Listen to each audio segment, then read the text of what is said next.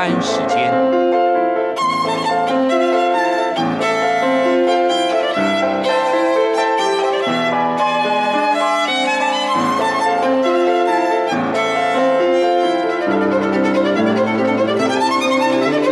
由天安门学生运动领袖王丹主讲。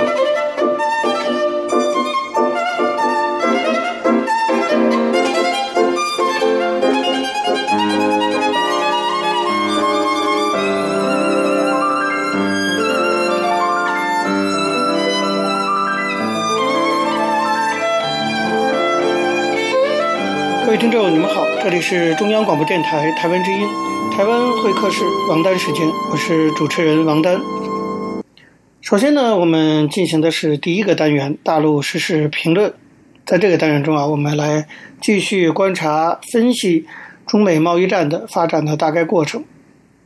那我们知道，中国方面呢，在八月二十三号啊，宣布对美国进行新一波的报复性关税措施。啊，对，从美国进口的七百五十亿美元的产品进一步的提高关税，这样一来呢，中美贸易战瞬间大幅度升级。美国立刻宣布也对中国的三千亿美元的进口产品提高关税，啊，甚至表示说要动用这个紧急状态法，要要求美国企业从中国撤回来。双方似乎这个情势恶化，好像有撕破脸的状况。川普呢说，强迫美国企业离开中国以后，整个全球的股市都为之大跌，大家内心呢都是有点惶惶不安。因为中美两个经济大国啊，一旦真的撕破脸，全面开打，对全球经济都将产生巨大影响。那么中国方面对此的反应啊，我觉得有点让人雾里看花。因为什么？因为我们看到来自不同方面的立场居然是不一样的，这非常的罕见。最引人注目的一件事就是刘鹤，大家知道刘鹤是国务院副总理，是这个习近平的信任的一个人。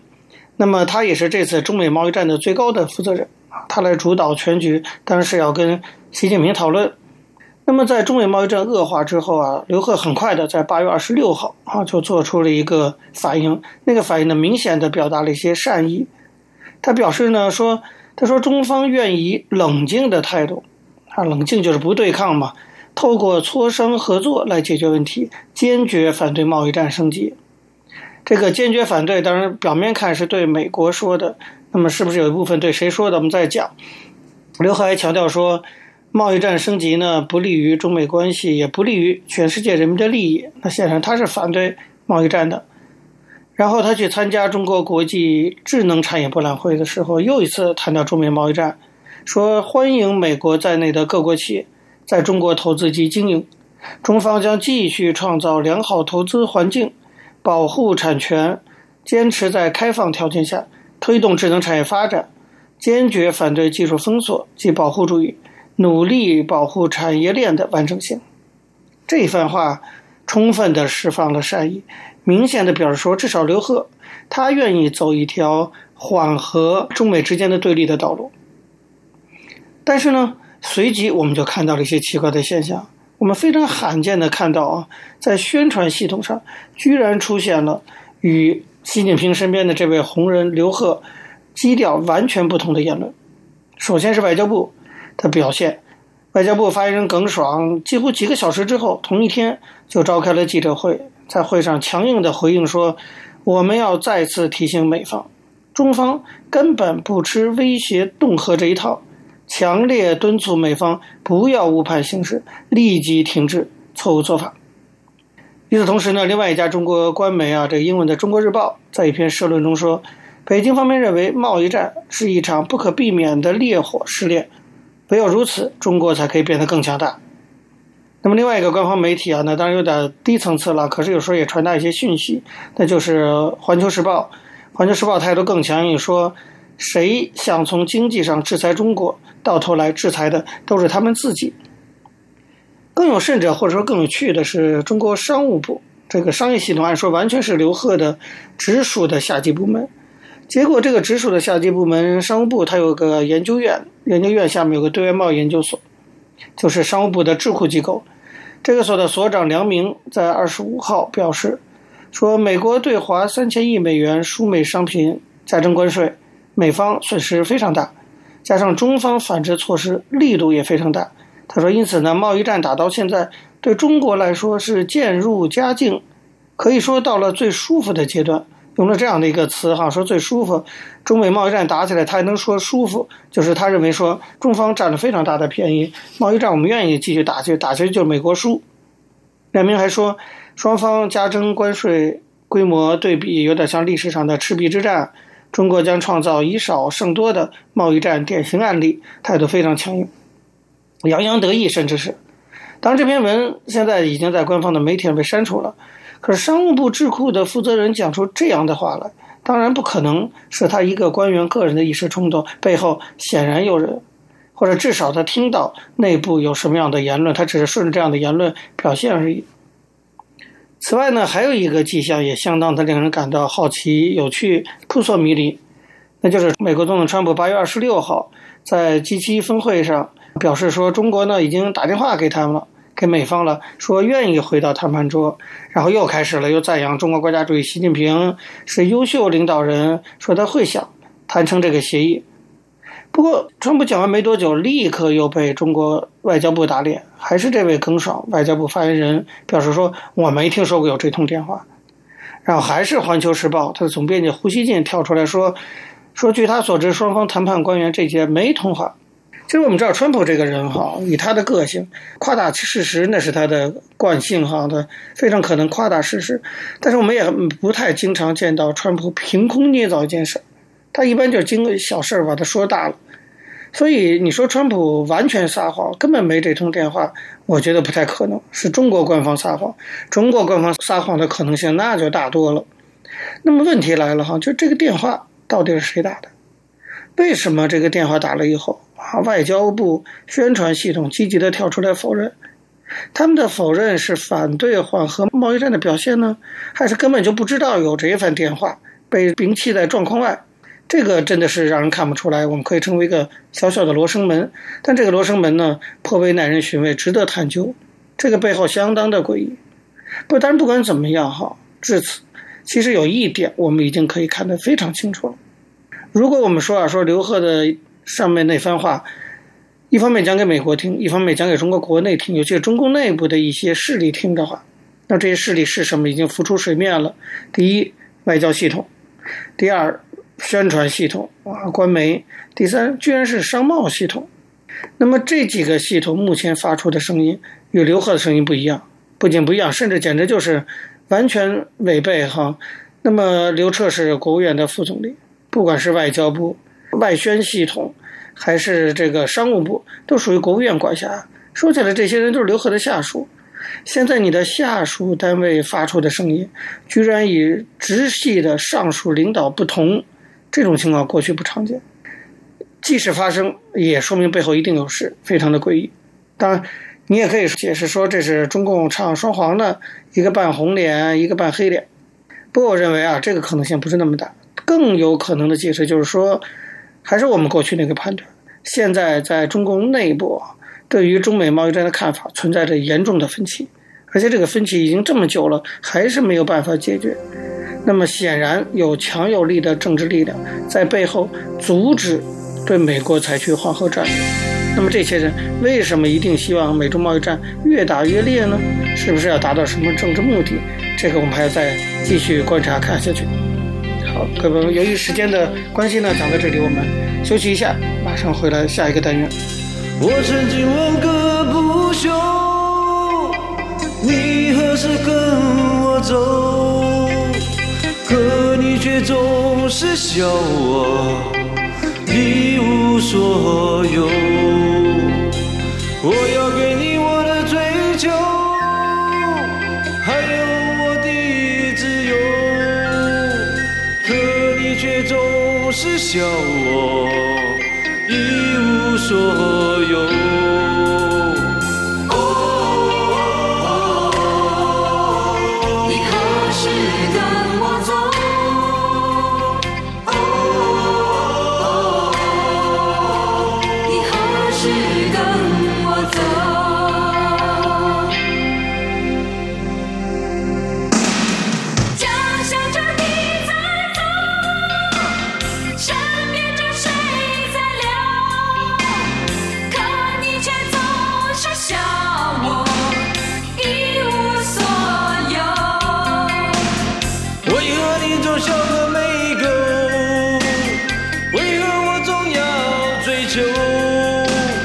难道在你面前我永远。各位听众，你们好，这里是中央广播电台台湾之音，台湾会客室王丹时间，我是主持人王丹。我们接下来进行的是历史回顾专栏，在这个专栏中呢，我们要根据一些当事人的口述历史，回顾一下中国改革开放以来走过的历程。我们根据的是欧阳松等主编的《改革开放口述史》一书。延续上次内容，我们继续介绍魏廷征的会议文章，讨论的主要是长江三峡工程大概前后的一个决策过程。那么，一九五六年上半年，经过几年的努力啊。长江流域规划办公室，我们简称长办。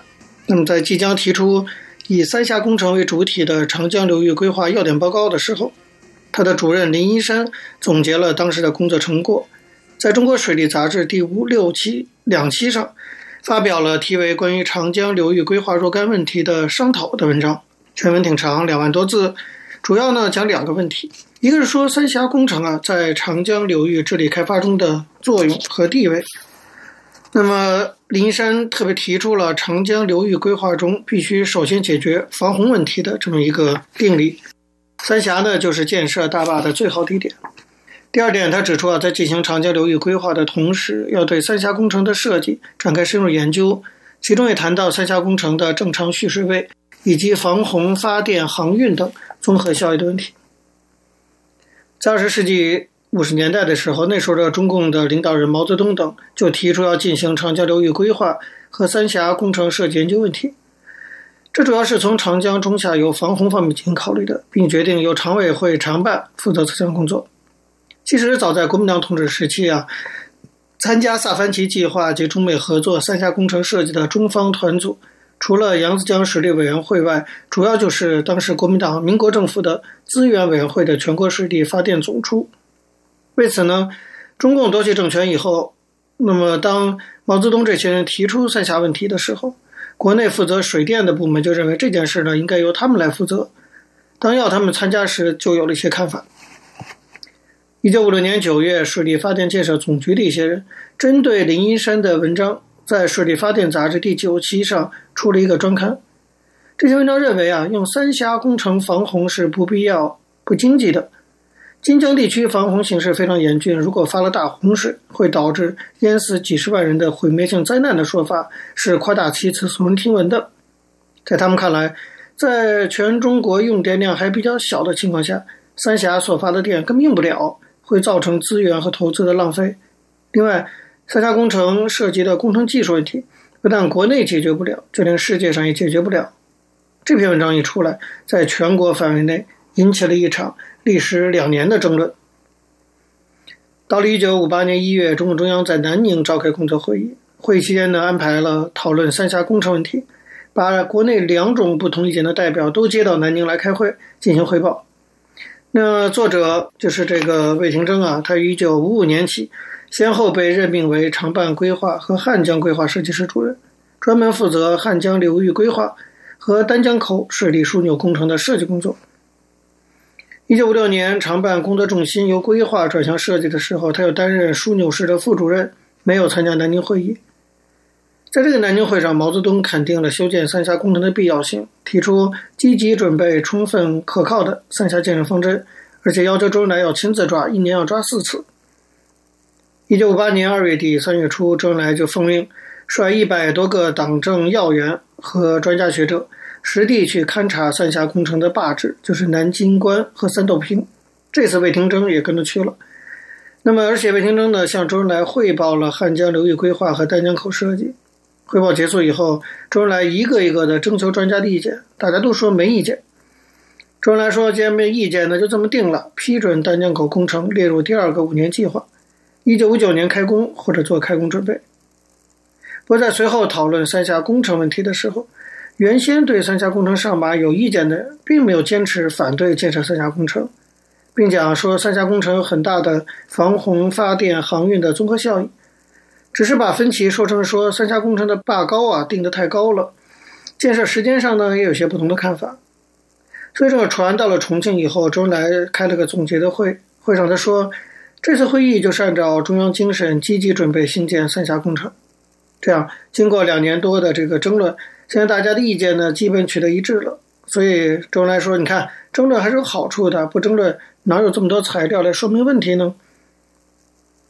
那么到了一九五八年三月，根据周恩来考察的结果和专家讨论的意见，在中共中央的成都会议上通过了关于三峡水利枢纽和长江流域规划的意见，明确提出，从国家长远的经济发展和技术条件两个方面考虑，三峡水利枢纽是需要修建而且可能修建的，但是最后下决心确定修建及何时开始修建，要待各个重要方面的准备工作基本完成之后才能够做出决定。估计三峡工程的整个勘测、设计和施工的时间约需十五年到二十年。现在应当采取积极准备和充分可靠的方针，进行各项有关的工作。同时，会上还决定撤销长江水利委员会。那么这次会议等于对这两年多来的争论盖棺论定，做了结论了。魏廷征在会议中还讲了一个小插曲，他说，一九五八年十月的时候，他跟水电部的代表团到苏联去参观斯大林格勒水电站截流。他们是十月二十一日凌晨乘苏联图幺零四飞机动身的，曾经预订过前一班的机票，因客满而推迟了。结果不想到那班飞机啊，在西伯利亚发生了空难事故。当时以郑振铎为团长的中国文化代表团正好在飞机上，全体遇难。所以魏廷征他们到了以后，在莫斯科的中国留学生对三峡水利枢纽很关注，驻苏使馆也组织留学生听他们做报告。率团负责水电的一位领导在讲国内大跃进的一些问题时，讲到了三峡工程，谈到对三峡工程的不同的观点。最后，魏廷征呢也做了一个报告，主要就是围绕中央文件所说的三峡水利枢纽是需要修建，而且可能修建的这个点来讲的。这两个报告呢，实际上是以前争论的一个余波浪，但前面那个小插曲还挺吓人，差点上了一个死亡班机。那么，一九五八年三月的时候，成都会议结束以后啊，毛泽东坐江峡号由重庆顺江东下视察三峡的坝址。在过三峡的时候，他对船长讲了一段关于建设三峡工程的重要性的话。四月份，他在武汉会见一个外国代表团的时候说：“我们准备在三峡筑一个水库，准备工作需要五到七年，连筑成就连筑成呢要十五到二十年，这将是我们的第一个大水坝。”八月的时候，周恩来主持召开北戴河长江流域规划座谈会，研究进一步加快三峡设计及准备工作的有关问题，要求在一九五八年底完成三峡初步设教点报告，并作出为一九六一年开工做好准备的要求。紧锣密鼓的三峡工程很快就要开张了。到了一九五八年四月，国家科委、中国科学院根据周恩来开展三峡科研大协作的指示，成立了一个三峡科研领导小组。当时，中科院的副院长张近夫担任组长，科委与水电部各出一个负责人当副组长。六月份，国家科委、中科院召开了第一次科研会议，对三峡工程开展全国科技大协作。到会的有八十二个单位，二百六十八人，同时呢，还有十三位苏联专家与会。根据这次会议制定的计划，在整个中国一共有两百多个单位，出调近万名科技人员参加三峡工程的科研协作。各位听众。有时间关系，讲到这里，我们休息一下，马上回来进行下一个单元。大地基里有一块红土，蒙住我双眼，也蒙住了天。你问我看见了什么？我说我看见了幸福，这个感觉只让我舒服，它让我忘掉我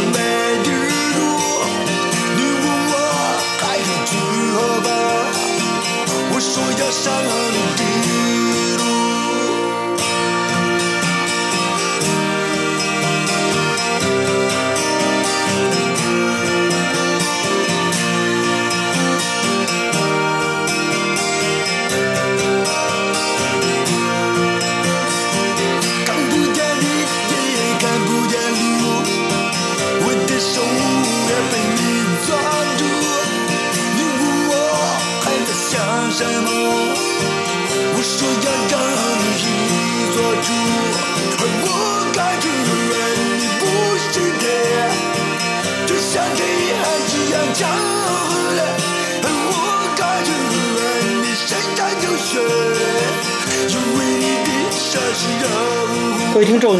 这里是中央广播电台台湾之音，台湾会客室王丹时间，我是主持人王丹。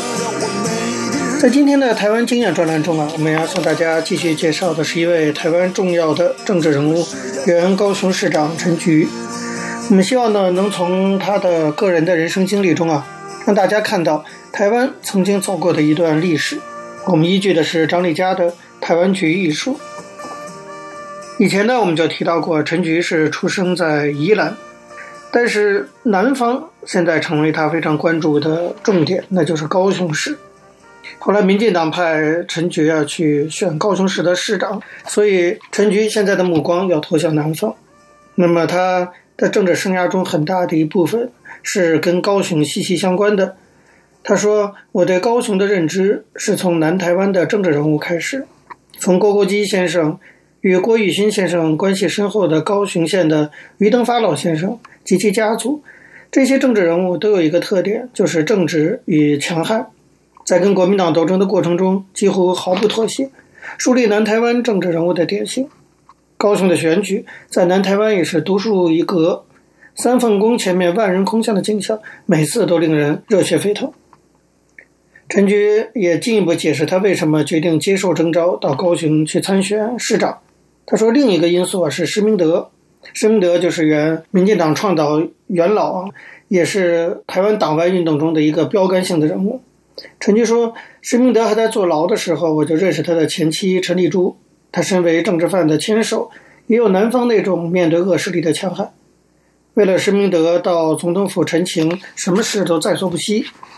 施明德出狱以后，认为我最适合高雄。他当时说。南方需要耕耘，像我这样的人应该会得到高雄人的痛惜，这让我受到很大的鼓舞。可见呢，陈菊到南部，尤其到高雄去发展，施明德扮演了一个重要的推动的角色。当年陈菊开始关心施明德的案例，是因为国际特赦组织透过管道，那么希望了解施明德在狱中的状况。当时施明德是很有名的政治犯，所以这就促使陈菊要去寻找相关的资料。然后呢，就与陈丽珠等施明德的家属开始联系。一九七七年，施明德囚禁满十五年出狱，投入了苏红月教的省议员选战。当时，陈菊等党外的新生时代，真正的跟施明德开始有了结识和相互的合作。陈菊回忆说，在恐怖的年代，台湾的政治犯能活着归来，一出万幸。愿意立即投入党外民主阵营的很少，多数都在幕后关心。但施明德和黄华是异类。一九七八年，全国党外中央民意代表助选团成立，施明德被公推为总干事，我是执行秘书。这段期间，他的处境险恶，国民党加诸任何罪名，就能立刻让他回笼，恢复无期徒刑，大家都为此担心不已。我的好朋友艾琳达对他非常同情、关注和倾慕，愿意和他结婚，以保护他免于再次被捕。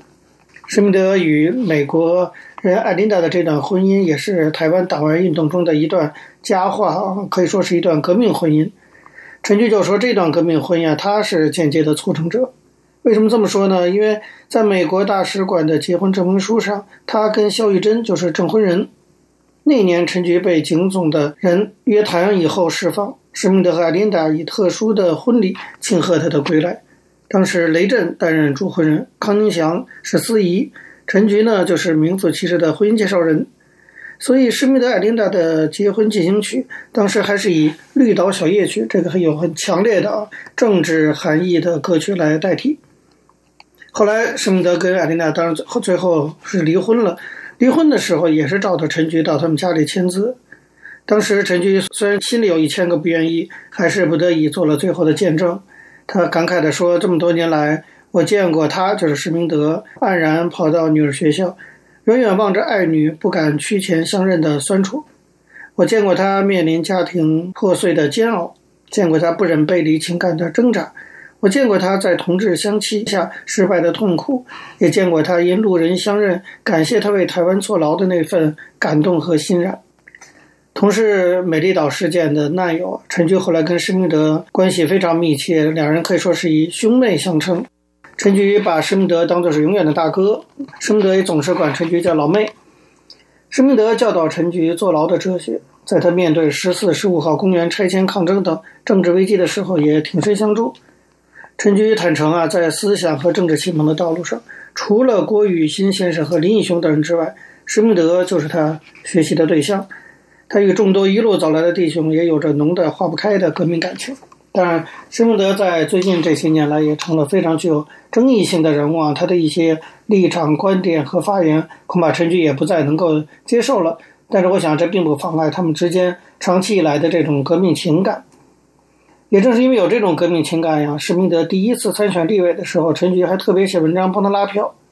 后来施明德离开了民进党，退党，跟过去的这些同志们可以说是渐行渐远。陈菊对此当然内心可以想象非常的煎熬。不过，即使革命情感、兄妹情谊再怎么浓厚，陈菊还是要坚持他自己的立场。在他看来，是非更重要。因此，在施密德大动作后来倒扁的时候，陈菊内心虽然非常煎熬，最后还是向施密德发出了公开信，表示不同意见，大声地说出他对施明德的不满，呼吁施明德不要在人民的仇恨上去做一个自我的英雄。这个批判还是非常强烈的。那么，陈菊也反对施明德发动倒扁运动，和民进党其他人用攻击私德和冷嘲热讽的语言还是不同的。他的立场和偏蓝的龙应台反而有点相像。陈菊表示说：“他说我和施前主席有一根本的不同，就是他认为现在是要重新搞革命、搞圣战的时候了。我则认为台湾早就过了革命阶段。我们花了二三十年，有人坐牢，有人流血，好不容易有些许成果。现在的工作绝不是重回井冈山打游击。他还用了中国的毛泽东的例子啊，说我们要给出生的台湾民主一个机会，否则这个民主永远无法长大成人。”当时阿扁的事情啊，掀起了红衫军运动，施明德就是红衫军的总指挥。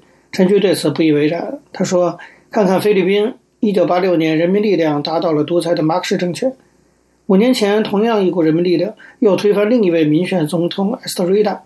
去年以来，现任艾瑞玉总统的反对派又一心要以人民力量来拉他下台，逼得菲律宾在今年三月第二次进入紧急状态。”这样习惯性的用非体制的方法赶走不喜欢的国家领导人，难道是台湾要走的道路吗？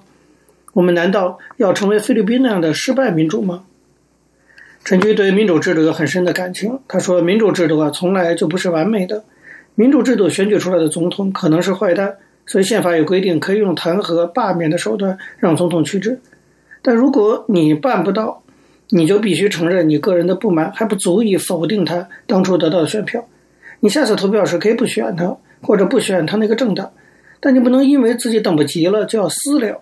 比如说，你现在募得了一亿元的承诺金，就算你募得了一百亿，那也不代表你有任何权利去超越于民主制度之上。